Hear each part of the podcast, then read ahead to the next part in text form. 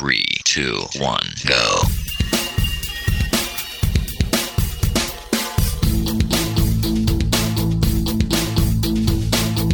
Enredando, la informática que se escucha.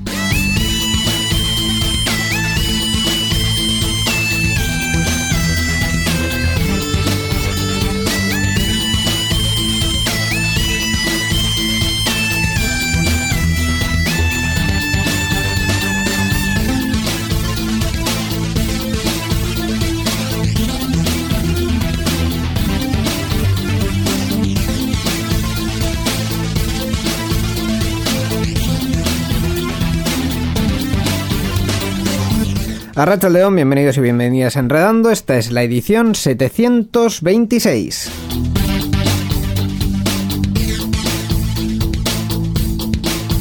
Entrados ya en enero y entrados ya en el tomate de la actualidad eh, tecnológica, Miquel, por fin hemos tenido un evento del que podemos hablar, del que podemos decir unas cuantas cositas. Pero, no ha sido virtual o cómo ha sido? Ha sido virtual, Ha sido de mi pero virtual, bueno. o sea, como, como todos lo que están haciendo hasta ahora. Para lo que es lo nuestro, que es hablar de actualidad tecnológica. Hola, que- ¿qué tal, Íñigo Sendino? ¿Qué tal? Hola, ¿qué tal, Miquel Carmona? No, para lo que es lo nuestro, lo que, lo que nos importa que es tener algo de lo que hablar, Ajá. pues eh, tenemos. Hemos tenido también otras cosas que han dado mucho más de, de que hablar en el ámbito tecnológico también y algunas que también han tenido cierta repercusión que comentaremos. Sí, sí. Eh, pero bueno, eh, en fin, tampoco va a ser una sorpresa el contenido de esta semana. Bueno, Lo que igual sí es una sorpresa para muchos es eh, nuestro invitado de esta semana, porque eh, esta vez hemos ido a- a- al principio de los tiempos, Uf. a- hace muchos años hace en Enredando, ah, enredando. y hemos eh, aprovechado para invitar a, a una persona que a los más antaños del lugar les sonará bastante. A la gente, sí, a los antiguos oyentes de Enredando les tiene que sonar, sí, porque en este programa nos acompaña Sergio de Miguel. Sergio es coach ejecutivo, coach de equipos y conferenciante. Es ingeniero en telecomunicaciones, creció profesionalmente en Eroski, llegando a ser el directivo más joven de la compañía con 30 años. Lleva trabajando en remoto desde 2015 con equipos multidisciplinares en empresas como Mau, San Miguel, Café Baqué, Nivea, Privalia, Grupo Danovat, Ulma, eh, Laboral Cucha, Grupo Ant, eh, AN, bueno. Hotel Gran, eh, Gran Bilbao, entre otros. Es un apasionado por compartir el conocimiento y ha desarrollado esa faceta como profesor en varios máster en administración de empresas y en la nueva metodología facilitación sistemática. Aparte de todo lo que hemos contado sobre Sergio, hoy también hemos venido aquí para hablar de su libro. La presentación se está acabando y de su libro no hemos hablado. Así que hay que hablar de Hay su que libro. hablar de su libro. Eh, como decíamos, Sergio también es el autor del libro El Equilibrista, que es el resultado de entrevistar a emprendedores de prestigio, personas de éxito que consiguen conciliar el trabajo y la vida personal. Eh, y no podemos olvidar que en Enredando conocemos a Sergio por su etapa como colaborador hace algunos eh, años en la sección de informática en la empresa, que se llamaba Tick Corner, si no recuerdo mal. Eh, bueno, pues hola Sergio, bienvenido a Enredando. Iba a decir así como un viejecito, hola, hola, hola, hablad de mi libro, porque antaños del lugar, eso me ha sonado a mí como muy feo y me acabo de echar 20 años encima. Ha- Hace, hace unos años, hace unos añitos. Hemos estado echando cuentas antes de Sí, sí, que eran sí. 2000. 2005, 2004, pero yo sigo con... yo me siento más joven que Más joven entonces. que Tú como yo entonces. Claro, allí no tenía experiencia y ahora soy igual de joven, pero con algo más de experiencia. Han pasado unos cuantos años. Y, y muy contento, ¿eh? Muchas gracias, Íñigo. Muchas gracias, Miquel, por la invitación. Eh, Y- encantados de que estés aquí. Y recuperaremos lo que haya que recuperar del Tip Corner, si es que queda algo en, en mis archivos. Claro, porque aquello comentábamos que fue en, en 2005, de, de entonces a aquí. De la mano de Rafa Martínez, sí, sí, de aquel entonces. Eso es, de entonces aquí han cambiado muchas cosas. Ya no hablamos ni, ni pensamos siquiera que, que la informática en la empresa puede ser algo extraño. Ya es como, bueno, sí, en las empresas hay ordenadores y cosas y servidores. ¿Qué me cuentas, no? Sí, yo creo que la informática en la empresa antes, eh, en aquel entonces era algo como muy selectivo, eh, algo como muy específico, ¿no? Y, y hablar a veces de, de RAID, pues no, no era muy habitual en la informática más de usuario, por poner un ejemplo muy tonto, ¿no? Sin embargo, ahora yo creo que los sistemas que a los que tenemos acceso a nivel de usuario, pues son, eh, vamos, tan potentes como los que pueden tener las grandes empresas que realmente, pues ya vemos que Google, pues ya sabéis que empezó ahí con sus RAIDs enganchándolos unos con otros como podíamos haber hecho en un garaje, ¿no? Y creo que esa democratización ha llegado al usuario y bueno, oye, está muy bien. Además, ahora aquí en la pandemia, pues todos el ya el que no sabía lo que era una videoconferencia, pues se ha hecho 257. y el que no sabía lo que era el teletrabajo ya se ha enterado, pero bien además. Claro, con lo cual eh, el que no se pegaba mucho con la informática, pues no queda más remedio que, que ponerse al día, ¿no? Entonces, bueno, es un pequeño paso para el hombre y un gran paso para la humanidad. de hecho, eh, comentábamos antes que llevas trabajando en, remoto desde 2015, o sea que le llevas cinco años de antelación al resto del mundo prácticamente. Sí, yo, mira, me siento un poco como que voy al revés. Eh, fundamos una compañía de, para hacer coaching online en el 2018 y la hemos cerrado en el 2020, que, claro, la gente dice, pero sois subnormales, con perdón. O sea, en el 2020 que todo el mundo va a hacer la parte online y la cerráis. Bueno, pues que somos así, nos adelantamos a nuestro tiempo y cuando llega el momento, pues decimos, ya está, ya, ya vamos a buscar otra cosa. Ahora que todo el mundo, ahora no, ahora nosotros Y ahora que todo el mundo teletrabaja, pues yo acabo de estrenar oficina eh, esta mañana. Eh, entonces, pues, esta sensación de, crear tendencia. Ganas de llevar la contraria también, ¿no? es porque hay que adelantarse. yo llevo cinco años ensayando con eso. Realmente, o sea, tenía una oficina en la Gran Vía, eh, muy, muy chula, muy bonita, que no, no le llegaba a ver porque he estado siempre trabajando en casa del cliente. Porque ahora mismo ya trabajo como coach acompañando empresas y directivos, eh, bueno, pues a generar equipos de alto rendimiento o lo que hacemos ahora es simplemente reconstruir los equipos, porque los equipos ahora con esta situación están bastante bastante destrozadillos. Si hay alguien que me está escuchando que tiene equipos, pues lo estará viviendo y si necesita una reconstrucción, pues eh, puede llamarle al, presidente del gobierno y si no le caen los fondos, pues que me llame a mí. Y con, ya con el tema de los ERTES hay que reconfigurar un poco las cosas. Claro, hay, bueno, ha habido ERTES. Falta, falta gente y claro, hay claro. Bueno, ERTES despidos y aunque luego ya se vuelva la gente del ERTE, bueno, estará los que no van a volver y luego los que van a volver que han estado mucho tiempo desconectados. cada uno en su casa. Claro, no nos hemos visto los, eh, los sobaquillos, no nos hemos visto las gafas y los, no nos hemos pegado codazos. Y ahora cuando vayamos otra vez a, volver a juntarnos, pues se nota, ¿no? Y ya, la verdad es que ahora ya hablando un poco en serio, eh, se lleva mucho tiempo esta situación desde marzo, pues bueno, vamos a hacer prácticamente un año enseguida que nos hemos dado cuenta, se va a alargar un poquito más seguramente, pues hasta el verano no sabemos, pero claro, es, es una situación que, que, pesa mucho, psicológicamente la gente está muy tocada y eso los equipos, a la hora de, estar cohesionados, de tomar mejores decisiones, de poder discutir con claridad, pues les viene bien una ayuda, que en este caso proporcionamos desde el coaching y la facilitación. Claro, al final ha sido un reto enorme para muchas empresas que no estaban, no solo a nivel técnico, sino también a nivel humano, lo que decíamos, acostumbradas a trabajar separados y ha habido que, hacerlo. Y en muchos sitios se ha salido bien, pero en otros pues eh, habrá habido cosillas, ¿no? Hombre, yo desde la experiencia que tengo, la mayor parte de las empresas, primero, preparados, preparados técnicamente, la tecnología ya, existía, como ya sabes. Muchas empresas la tenían incluso implantada y no sabían cómo ponerla en marcha, ¿vale? Estaban, venga, era piloto tras piloto tras piloto y de repente ha sido pues un trabajo de tres años en cosa de dos, dos semanas, ¿no? y, y, lo que sí hemos visto es que la gente en general no estaba preparada. Bueno, no estaba preparada primero porque no tienes en tu casa las condiciones para trabajar. En la primera parte porque no fue teletrabajo, fue un sobrevive como puedas con el niño, la suegra, el padre, la madre ahí todos juntos. Y en la segunda parte porque, claro, realmente, sí, vale, ya los hijos pueden ir a la escuela, está todo más o menos montado pero ni tengo un sitio, ni tengo la costumbre, ni, ni las herramientas me cuestan cada vez menos, pero todavía me cuestan. Y luego, sobre todo, que no estamos acostumbrados a trabajar a distancia. Y que hay, y esto es un poco para la práctica del coaching que trabajamos, ¿no? Hay unas dinámicas y unas rutinas que, que deberíamos hacer, que no hacemos, y que se sustituyen en el día a día porque nos encontramos en el café, nos encontramos en la mañana, charlamos, son lo que llamamos espacios de cohesión, espacios de integración, espacios para cuidarnos, ¿no? A las personas y generar confianza. Cuando eso desaparece porque nos vamos a nuestras casas, lo que parece es un vacío. Es decir, no existen esas rutinas y si no se generan espacios específicos, se empieza a perder confianza y la confianza es la base de los equipos. Con lo cual, los equipos empiezan a distanciarse y se empieza a ver una desconexión con la, con la empresa, ¿no? Con el propósito de la empresa, con la compañía. Y eso no es, no es beneficioso porque la gente lo que hace es estar un poquito pues, más triste, más alicaída y también más, más expuesta a que, a que estás menos enganchado con tu empresa y pueda venir cualquier otra empresa y, seducirte, ¿no? Y, y va a haber momentos de cambio interesantes en los próximos meses. Claro, ahí eh, tenemos que, mantener siempre el, foco. Aquí hablamos mucho de tecnología, pero al final, mm, eh, en, todo lo que comentamos, lo importante es la persona y lo importante es que la persona esté eh, digamos, en, en condiciones de... Motivada, sí. Sí, claro, Sí, motivada y en condiciones de, sí. de- de trabajar. O sea, al igual que eh, muchas de las cosas que, que comentamos en Enredando no tienen sentido sin, sin las personas detrás. Eh, una red social, una red de mensajería, yo qué sé. Luego vamos a hablar mucho de WhatsApp, pero WhatsApp está ahí por todas las personas que están usándolo y que están haciéndolo. Entonces, eh, bueno, que al final las, las, las empresas sin las personas y sin, eh, digamos, el buen estado de esas personas no, no se entiende, ¿no? Exactamente. Las, eh, hay un lema que tenemos ahora, eh, que lo acuño además con Jorge, el del Hotel Gran Bilbao, que es más tecnológicos que nunca, más humanos que nunca.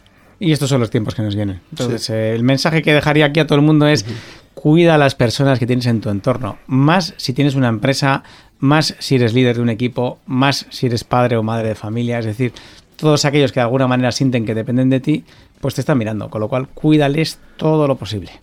Pues mira, ojalá ese mensaje llegue, llegue a, a mucha gente porque, Sí. porque es muy necesario en, en muchos entornos.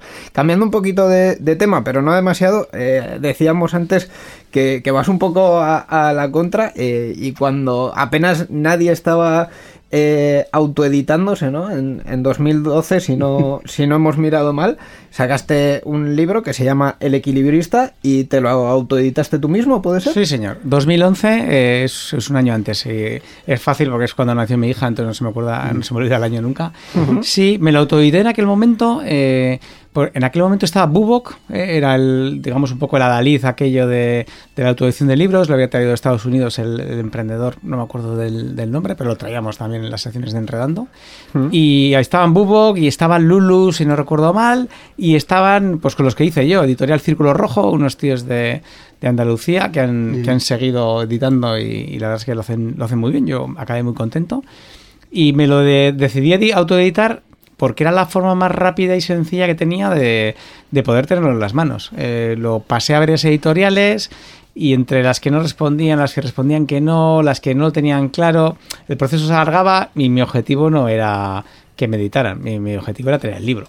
Entonces me hice la autoedición y, y la verdad es que muy satisfecho con esa decisión que cada vez más personas están adoptando. De hecho, uno de los, de los libros bestseller a nivel de, de organización, eh, que es Reinventar las organizaciones de Frederic Laloux. Es un libro que habla de los nuevos estilos de organización, que a la gente que le guste este mundillo se lo, se lo recomiendo. Pues este se lo autoeditó. Y, y después de autoeditárselo, entonces sí, eh, como cogió fama mundial y luego ha tenido alguna editorial por aquello de darle un poco más de soporte. Una vez que, que ya vieron que, que tenía tirón, pues si no. Eso es, pero Sí, claro, sí, ya en sí. ese momento ya Claro. puedes eh, Sí. negociarte un poquitín más las condiciones. Sí, es sí, otra, sí, es claro. otra historia, ¿no? El mundo de los libros es apasionante. Si queréis un día podemos hablar de eso, porque es muy gracioso como, como tú puedes escribir un libro y, y el autor, un autor normalito, pues eh, llevarse un euro de, de cada libro. Pero un euro es un 10%, quiero decir. O sea, si tienes 10 euros, un eurito de cada libro. Vamos, no con- en España, excepto Arturo Pérez Reverte y cuatro más, es muy difícil vivir de, de la escritura. Así que yo recomiendo a todo el mundo que escriba un libro que es muy bonito y que se, auto, se lo autoedite, que por 200 euros tienes tu libro. Pero que casa. trabaje de otra cosa, dices, ¿no? Hombre, claro, o sea, porque sí. del libro no va a vivir. A lo mejor alguno, a lo mejor Alguno- lo que sí está claro es que si no lo autoedita, si no lo tiene en la mano, difícilmente Sí, le va a dar salida. eso es Claro, verdad. Entonces eh, yo a- ánimo, es una experiencia vital súper bonita. También os animo a comprar el mío a todos los que estáis es algo de forma Lo- altruista. ¿Lo sigues, lo sigues comercializando? ¿Sigue- sigue Sí, a la venta? está, está en Amazon. De hecho, en Amazon el otro día me envió un cheque. Esto es una historia muy curiosa, mira, que tiene que ver con la tecnología. Bueno, te comillas Bueno. indirectamente. Sí. Eh, Amazon tiene un sistema muy interesante de autopublicación. Eh, que se llama KDP, entonces tú puedes subir tu libro a Kindle, entonces no, no te haría falta autoeditarlo con ninguna editorial, lo subes allí y está muy Sí, bien. en ¿no? formato electrónico. En claro. formato electrónico y ya Tú está. lo tienes también en papel. Yo lo tengo en las dos opciones, es, en formato en electrónico y en formato en papel, papel. Lo sí. pides en papel y Amazon lo imprime y te lo envía a casa. Eh, además creo que está en Prime, o sea, muy, muy bien. También estaba en el corte inglés, pero funcionaba peor, creo. Entonces, en Amazon funciona bien. Le- la primera tacada, pues claro, vendí unos cuantos. eh, y me mandaron de Amazon un cheque. Claro, los, lo que te dan de Amazon es peor que lo del 10% que te digo, es muy, muy poco, ¿no?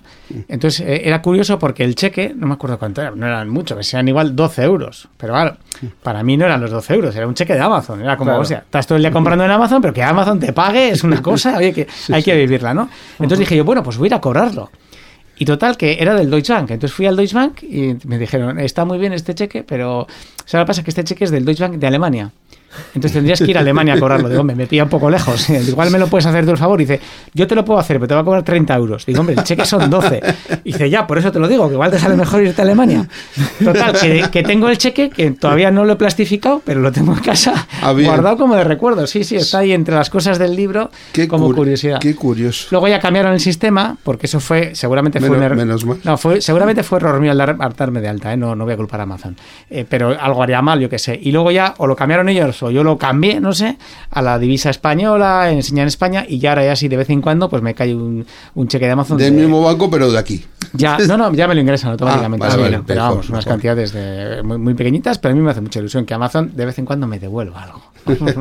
O sea que al final el, el propósito, lo que decías antes, uno era eh, sacar un, un dinero, porque entiendo que ahora mismo habrá otras opciones si realmente eh, quieres autoeditar y quieres tener un beneficio, era el tenerlo y el tenerlo rápido y el tenerlo de forma fácil. ¿no? Sí, sí. la- o sea, aquí la- el mensaje es, si quieres ganar dinero, pues, pues mejor ponte a trabajar.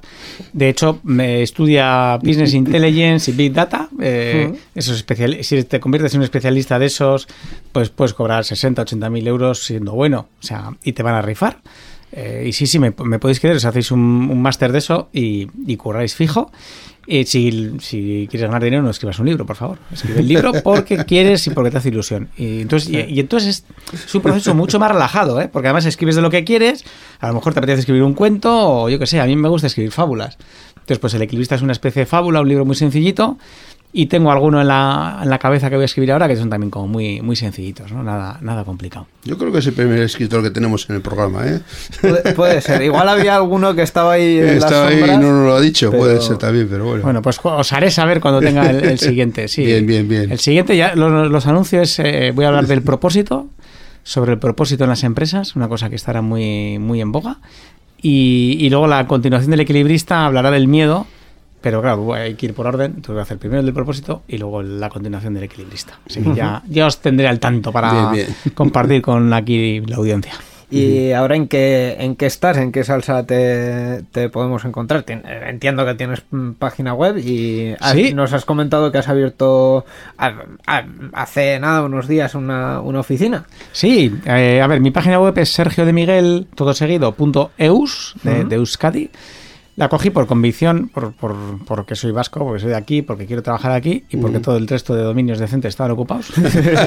También una pequeña decisión. Eh, Pero me di cuenta, me vino bien, esto lo comento así como en plan jocoso, pero me vino bien porque es cierto que yo sí tengo un... ya, mi, mi idea siempre ha sido trabajar muy cerca de aquí. O sea, muy en, en Bilbao y alrededores, Sí. en, en País Vasco, Navarra, La Rioja, Cantabria porque bueno pues tengo dos niños pequeños eh, soy muy familiar y, y, claro trabajar en Madrid y Barcelona está muy bien. He trabajado de hecho y tengo clientes allí y voy más o menos con cierta frecuencia pero mi objetivo siempre ha sido trabajar el 80% aquí no entonces eh, por eso también tiene sentido que sea sergiodemiguel.eus la voy a cambiar como primicia esto es primicia primiciosa Ah, sí espero que a finales de febrero pues sea otra página absolutamente bueno, no absolutamente distinta porque sigue siendo sobre mí, pero sí cambiando ya muchas cosas después de, de 3-4 años Con el de, mismo dominio. de trabajo. Sí, el dominio será el Si mismo. mismo cambias la página. Ah, eso es, va a cambiar el, el contenido, mi- cómo me presento, bueno, porque esa página viene un poco de, de cómo empecé, ¿no? En el 2015 y, y ya seis añitos después, pues eh, pasa pues muchos proyectos, muchas empresas, muchas experiencias, eh, empresas como Coaching Online, All pues que la abrimos y la cerramos, ahora estoy en otra empresa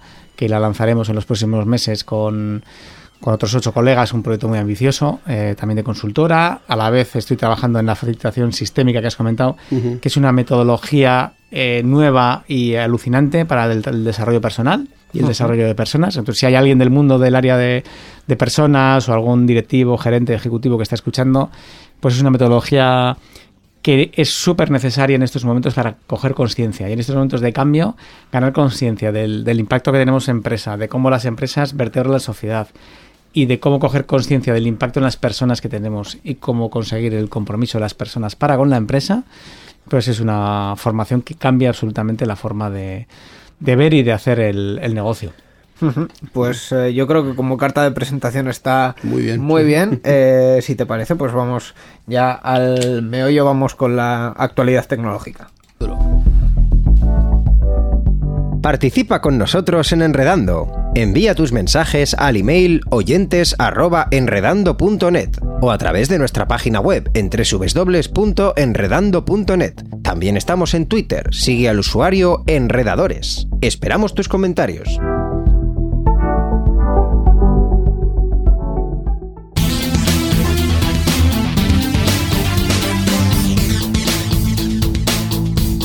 Enredando, la informática que se escucha.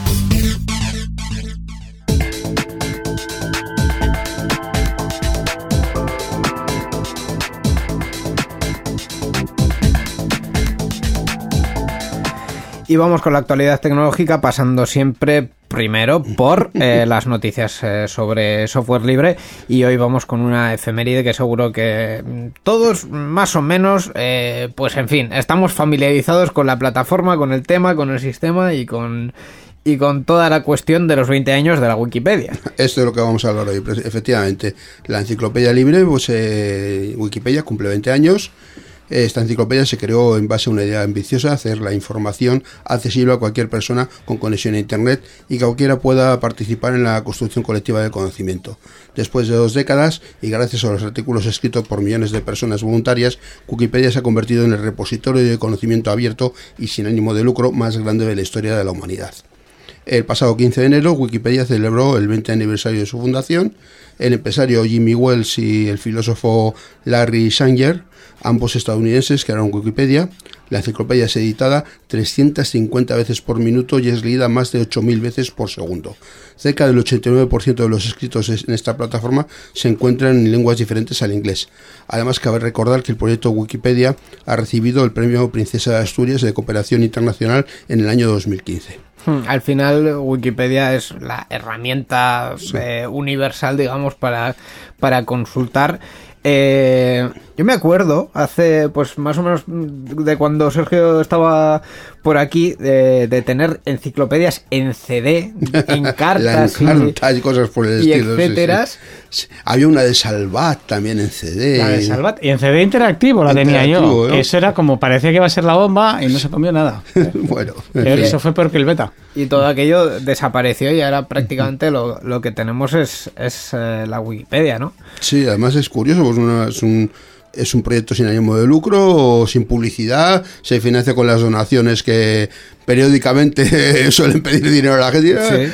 Necesitamos dinero, a donarnos, donarnos y tal. Eso es culpa de un grupo de españoles. Eh, como, como anécdota, además, esta semana ha salido la historia por, por Twitter. Uno de los que estuvieron hace muchos años en, la Wikipedia, eh, digamos como usuario muy activo, contaba que, que cuando las cosas eh, empezaron a tornarse hacia lo comercial, hubo un grupo de españoles que dijo, bueno... Cuando fueron a, querían meter, empezar a meter publicidad. Eso es, cuando, o sea, eh, la Wikipedia empezó en un proyecto empresarial y esas colaboraciones, esos colaboradores, cuando vieron que ya el, planteamiento era de poner publicidad, etcétera, eh, dijeron, bueno, pues eh, no nos mola el rollo, Jimmy no nos mola el rollo. Y se, se crearon la Enciclopedia Libre Universal, que también sigue estando disponible en un servidor de la Universidad de Sevilla.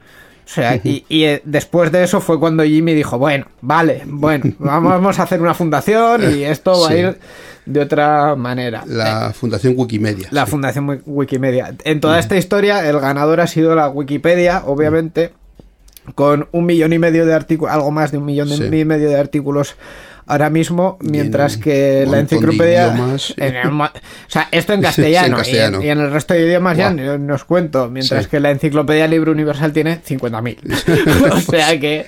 Eh, eh, sí, hicieron, hicieron buena apuesta y, al final la Wikipedia pues eh, ha terminado siendo lo que es. Sí. Yo creo que los que hemos ganado hemos sido nosotros, los usuarios, de tener una herramienta tan maravillosa y tan poderosa como es la Wikipedia. Yo creo que es una maravilla. Y yo soy un gran usuario de la, de la Wikipedia, sí. Y me alegro un montón de que, hayan cumplido 20 años. Y que, hagan, y que hagan otros 20, y que hagan otros 20, por eh, favor. Sí, sí, por supuesto que sí. La verdad es que es eh, lo que decís, ¿no? Yo recuerdo esas pedazos de enciclopedias, nuestros, nuestros hijos no lo van a buscar en Google Y hombre, está bien que Don Google tenga todo, ¿no? sí, que pero es que cuando van a Google, las páginas de respuesta de Google, Son muchas son de Wikipedia. la Wikipedia. O sea que, Son de Wikipedia, Sí, sí, efectivamente. o sea que- Y además, eh, Wikipedia hace una, una cuestión como, como enciclopedia que es eh, obtener las fuentes primarias. No es una fuente primaria, no es donde tienes que ir a verificar las cosas, pero sí es la que te recopila y la que te, digamos, te verifica lo que, lo que puedes encontrar por, por internet, que al final es la función de una enciclopedia, pero hecha entre todos. Así que, eh, pues solo nos queda Sí, sí, la comentar, página. comentar la página de la Wikipedia. Voy a comentar la página en castellano. La dirección es es.wikipedia.org. Wikipedia con K. Y como siempre también, eh, recordar que esta sección, la sección de las noticias de GNU Linux, nos llega de la mano del grupo. El GRUF es la Asociación en Vizcaya de Usuarios de GNU Linux que se dedica a promover el uso de software libre tanto en el ámbito público como en las empresas y usuarios particulares. Y la página es glv.b y latina zgroup.biz. La informática que se escucha.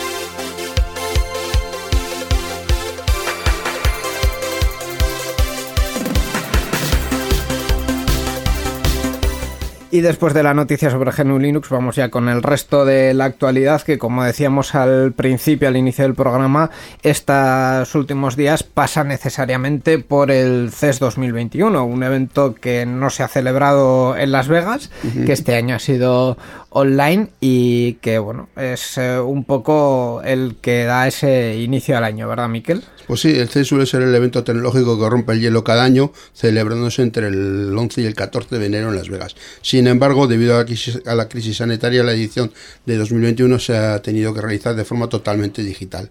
Este año ha tenido lugar más de 100 sesiones, además de las conferencias magistrales en las que se esperaban hasta 1.000 empresas expositoras y a más de 150.000 visitantes, lógicamente en formato virtual. Al final este evento ha tenido varios temas, digamos, eh, al final hay cosas muy comunes como inteligencia artificial, eh, robots inteligente, hemos visto bastante Sí. smart home, digamos, hemos visto mucho 5G, eh, que es prácticamente lo que nos toca este año. Pero no sé si hemos visto algo realmente destacable. Sergio, no sé si tú has tenido la oportunidad de, de ver algo, alguna cosa que te haya llamado la atención. Si dices que no, no pasa nada porque No, mira, por aquí. el No he, tema. visto, no he visto nada del, del CERS, habitualmente ya no lo sigo.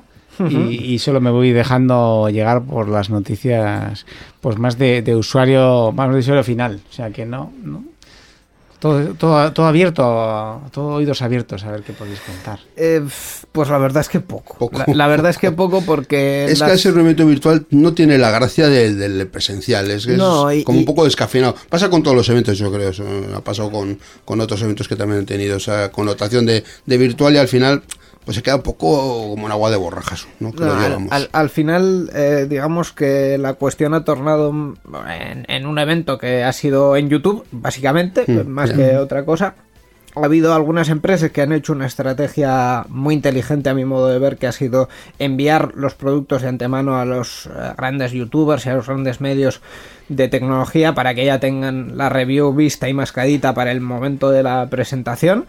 Eh, y más allá de eso, no ha habido realmente nada súper destacable. Yo recuerdo el, el CES del año pasado y el año pasado me pasé todo el año diciendo que el descubrimiento había sido el, el- los teléfonos enrollables, los teléfonos plegables, de, digamos de pantalla enrollable. de sí. pantalla eh, plegable, Plegable. y aquello sí fue bueno no sé si fue el año pasado o fue hace dos ya tengo los, los años un poco sí pero digo ¿qué ha sido de los teléfonos enrollables? pues yo he visto el otro día uno en un expositor pero no realmente poco porque entre la variedad de formatos que no sé si hemos llegado todavía a un consenso de cómo queremos el teléfono enrollable si para adentro para afuera que se haga más grande o que se haga más chico Eh, y el precio, porque el precio realmente es, es, eh, inalcanzable, es prohibitivo. O sea, 2.000 euros por un teléfono que la única característica es la pantalla eh, que se hace más grande o más pequeña, digamos, según, según el formato.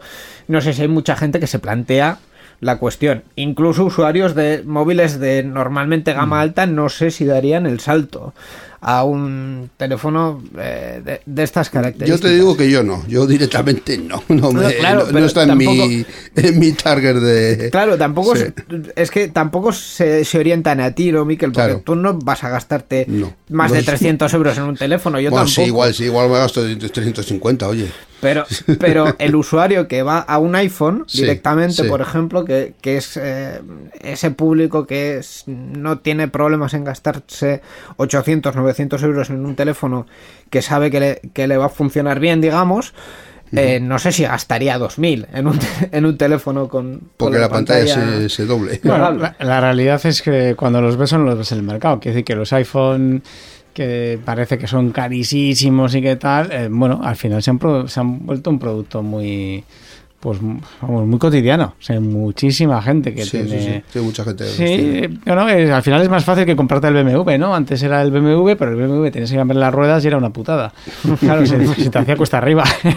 pero, pero ahora con los móviles eh, te lo Eh, gastas una vez y luego el mantenimiento ya no tienes Hombre, que entonces- tienes una ventaja que es que el iPhone no tiene ruedas. Eso es Claro, eso no tiene el mantenimiento es más barato. Y luego con las políticas que ha habido de, de los eh, fabricantes hasta hace, de las operadoras, perdón, hasta hace unos pocos años que te lo iban subvencionando, pues bueno, pues al final por 25 euros al mes durante de 24 meses, pues te lo ibas pagando. Claro. Oye, pues te lo te, te ibas haciendo, ¿no? Y, y yo creo que ahora, vamos, Samsung, Xiaomi, Xiaomi y bueno, ahora ha empezado este eh, ha cogido el Huawei otro poquito Sí. de fuerza y tal, pero bueno, entre esas cuatro grandes marcas están llevando todo y, y de precio, sí, este es un precio es un precio elevado. Ahora, pagar un salto al doble, bueno, Claro, eh, ahí está la. mientras, la mientras no lo veamos en el mercado es que efectivamente pues la gente no lo, está, no, no lo está considerando. sí. Eh, Eso es. Eh, Samsung, por cierto, en este C se han centrado un poco más en, en el hogar, en eh, Smart Home y tal. Eh, nos presentan unos prototipos de robots con brazos y cosas a la vez que eh, han vendido o han dejado prácticamente a un lado su filial de Smart Home que tenían, que era Smart Things. Eh, así que no entiendo por dónde va Samsung. O sea, no, no- tampoco busco ninguna explicación No, sobre su- eres el único. sobre su estrategia y del resto pues eh, pantallas plegables eh, teléfonos con 5G que, que, bueno sí el 5G ya está aquí prácticamente Eh, mucho televisor porque en el CES normalmente se 8K pres- y eso, ¿no? O, se o- o presenta- más incluso. no och- 8K la cosa va 8K por, todavía. por 8K Estamos todavía con el últimamente. 8K, ¿no? Y el- nuestro pobrecito Intel, que, que es que ya me dan hasta pena y todo, que han presentado nuevas gamas de procesadores intentando llegar a AMD, porque el rey del cotarro realmente en los últimos años está siendo AMD. O sea, si quieres calidad-precio, si quieres un procesador barato y bueno, vete a AMD. Es, es la, la tendencia que hay ahora. Y Intel está ahí como diciendo, "Ay, quiero algo del mercado. Pero los pobrecicos ni, ni presentando nuevos procesadores lo consiguen. Así que, y bueno, luego Sony que ha presentado nuevos juegos para la PlayStation 5. Pues muy bien, Sony. Eh, Bueno, lo que tienen. Sí, eh, sí, es, es el caballo de batalla que tiene. ¿Eh? Poco más, la verdad es que poca más eh, historia en el, en el CES. Está triste como todo en esta vida últimamente.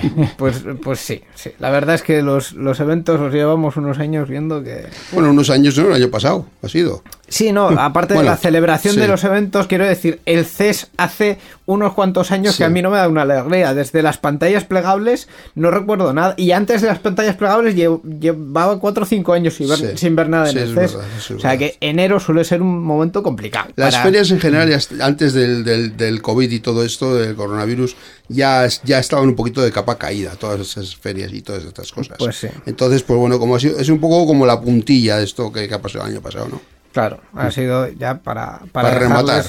rematar, Rematar las. Sí, sí.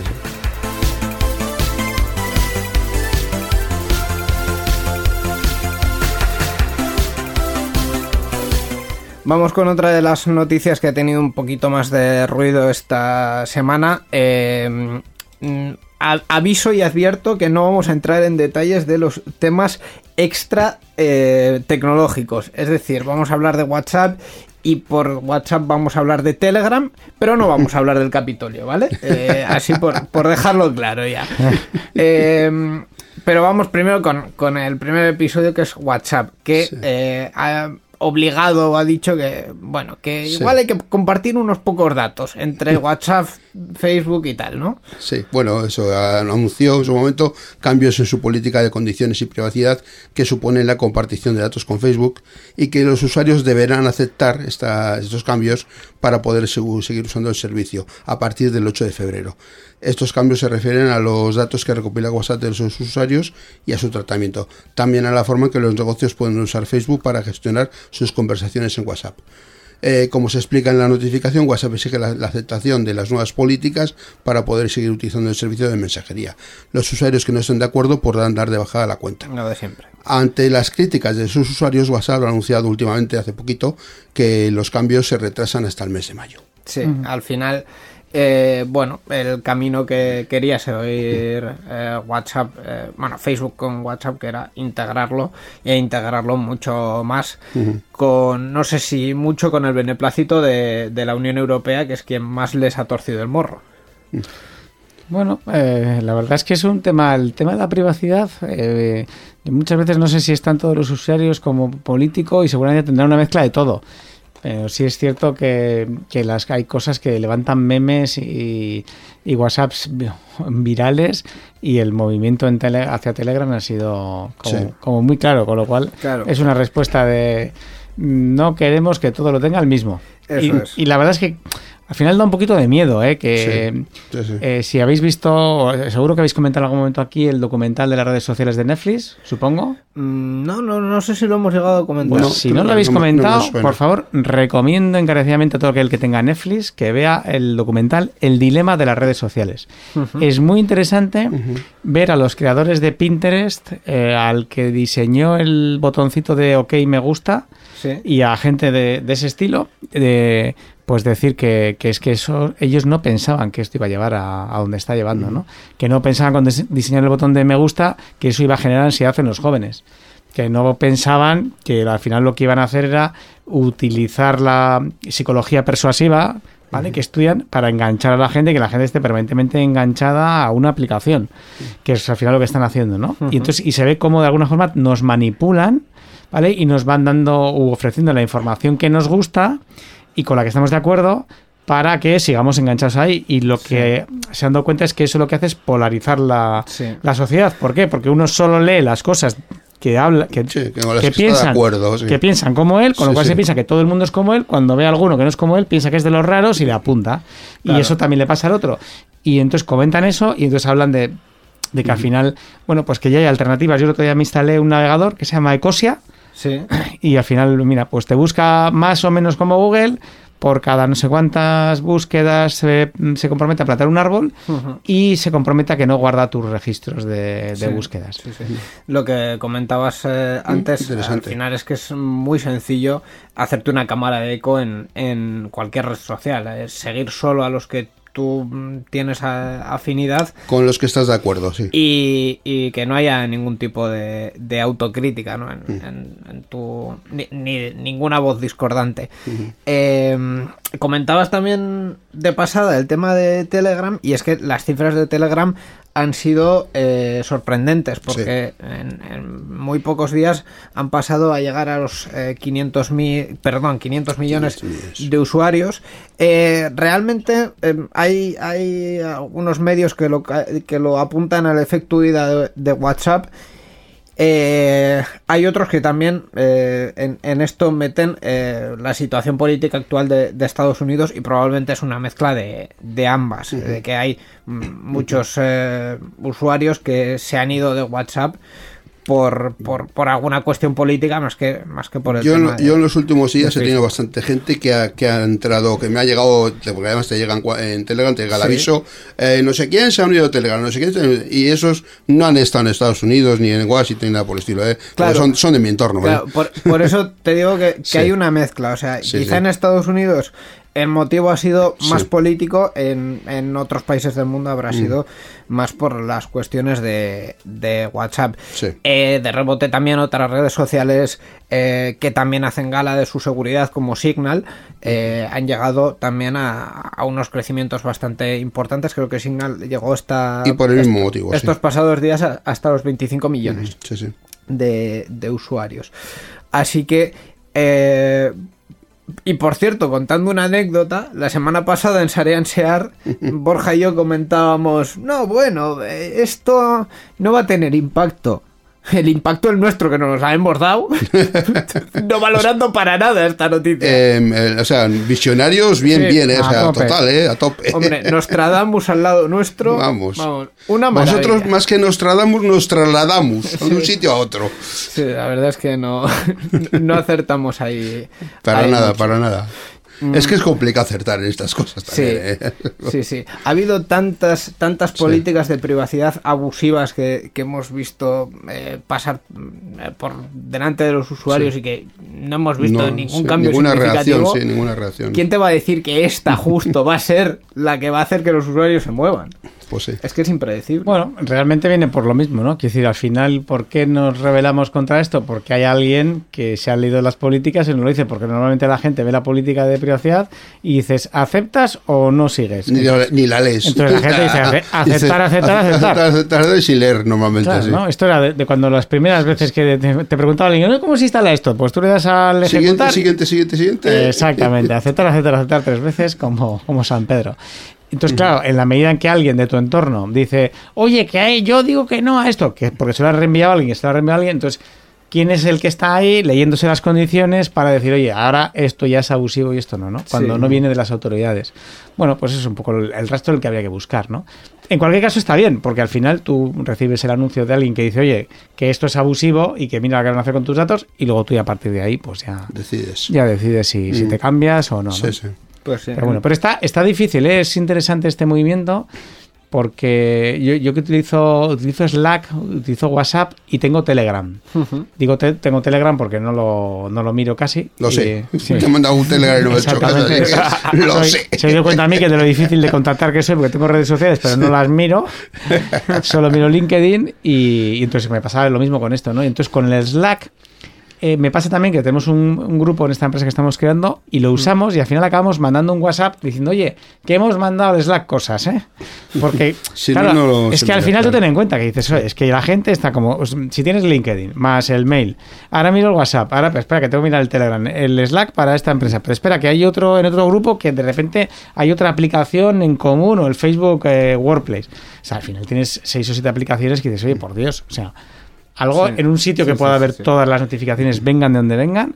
Y, hombre, hay, hay cosillas para redes sociales y así, pero con todas las plataformas, pues todavía no sé si hay alguna. Yo creo que con todo, todo, ¿no? Sí, no, si, no, si hubiera, no, si no, la encontráis algún día, me la enviáis, por favor, por, por email. Sí, nos lo podéis poner también en Twitter. Sí, estamos poniendo redes sociales en Twitter. También ahí. Twitter. Luego pondré, Arroba- luego pondré en Twitter. Arroba con- enredadores. Pues, eh, en fin, eh, aquí el- la, la petición. Necesitamos algo unificador.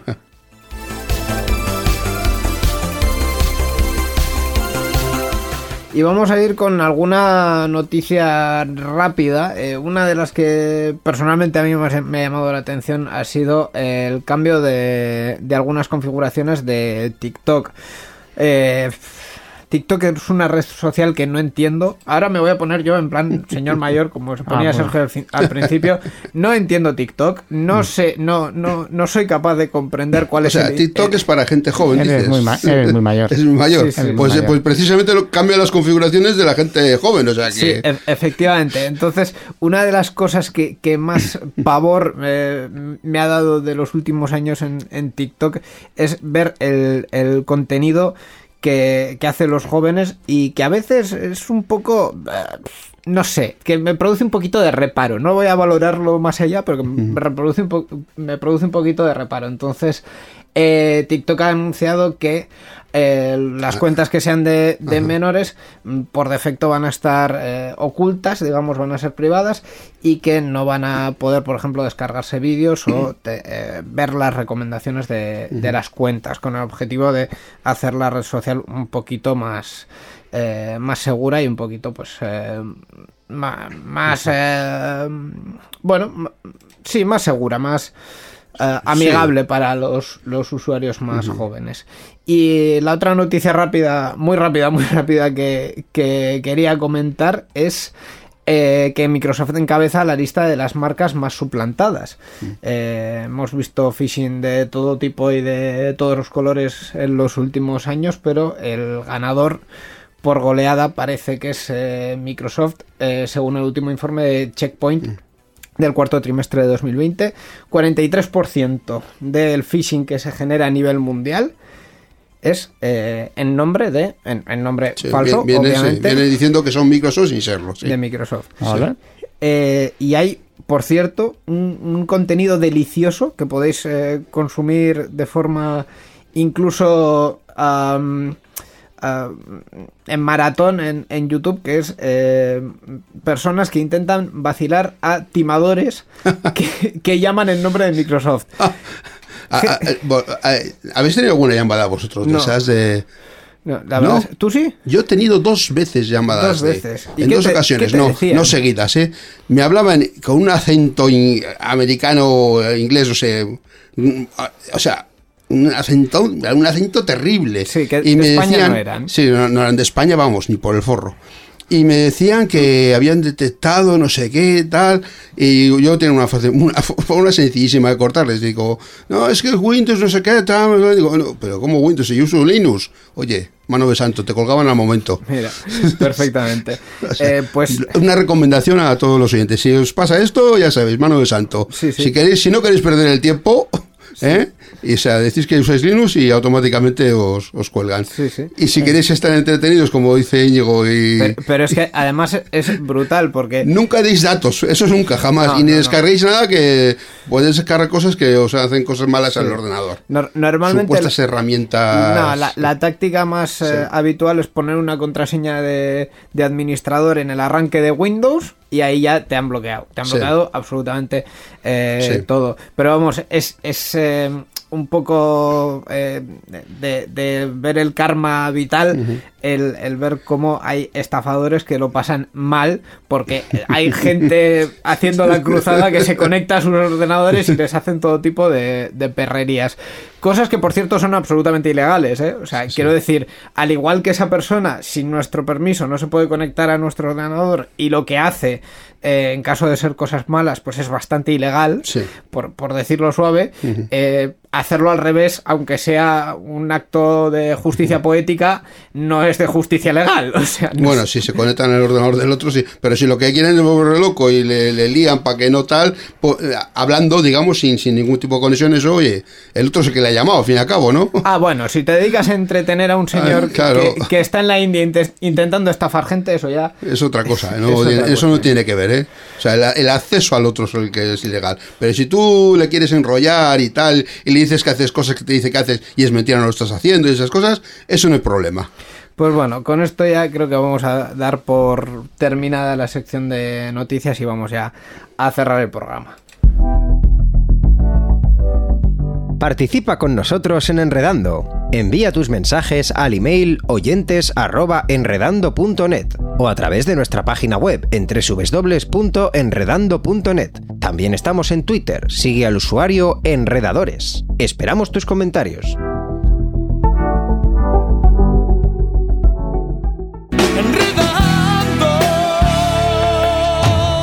La informática que se escucha.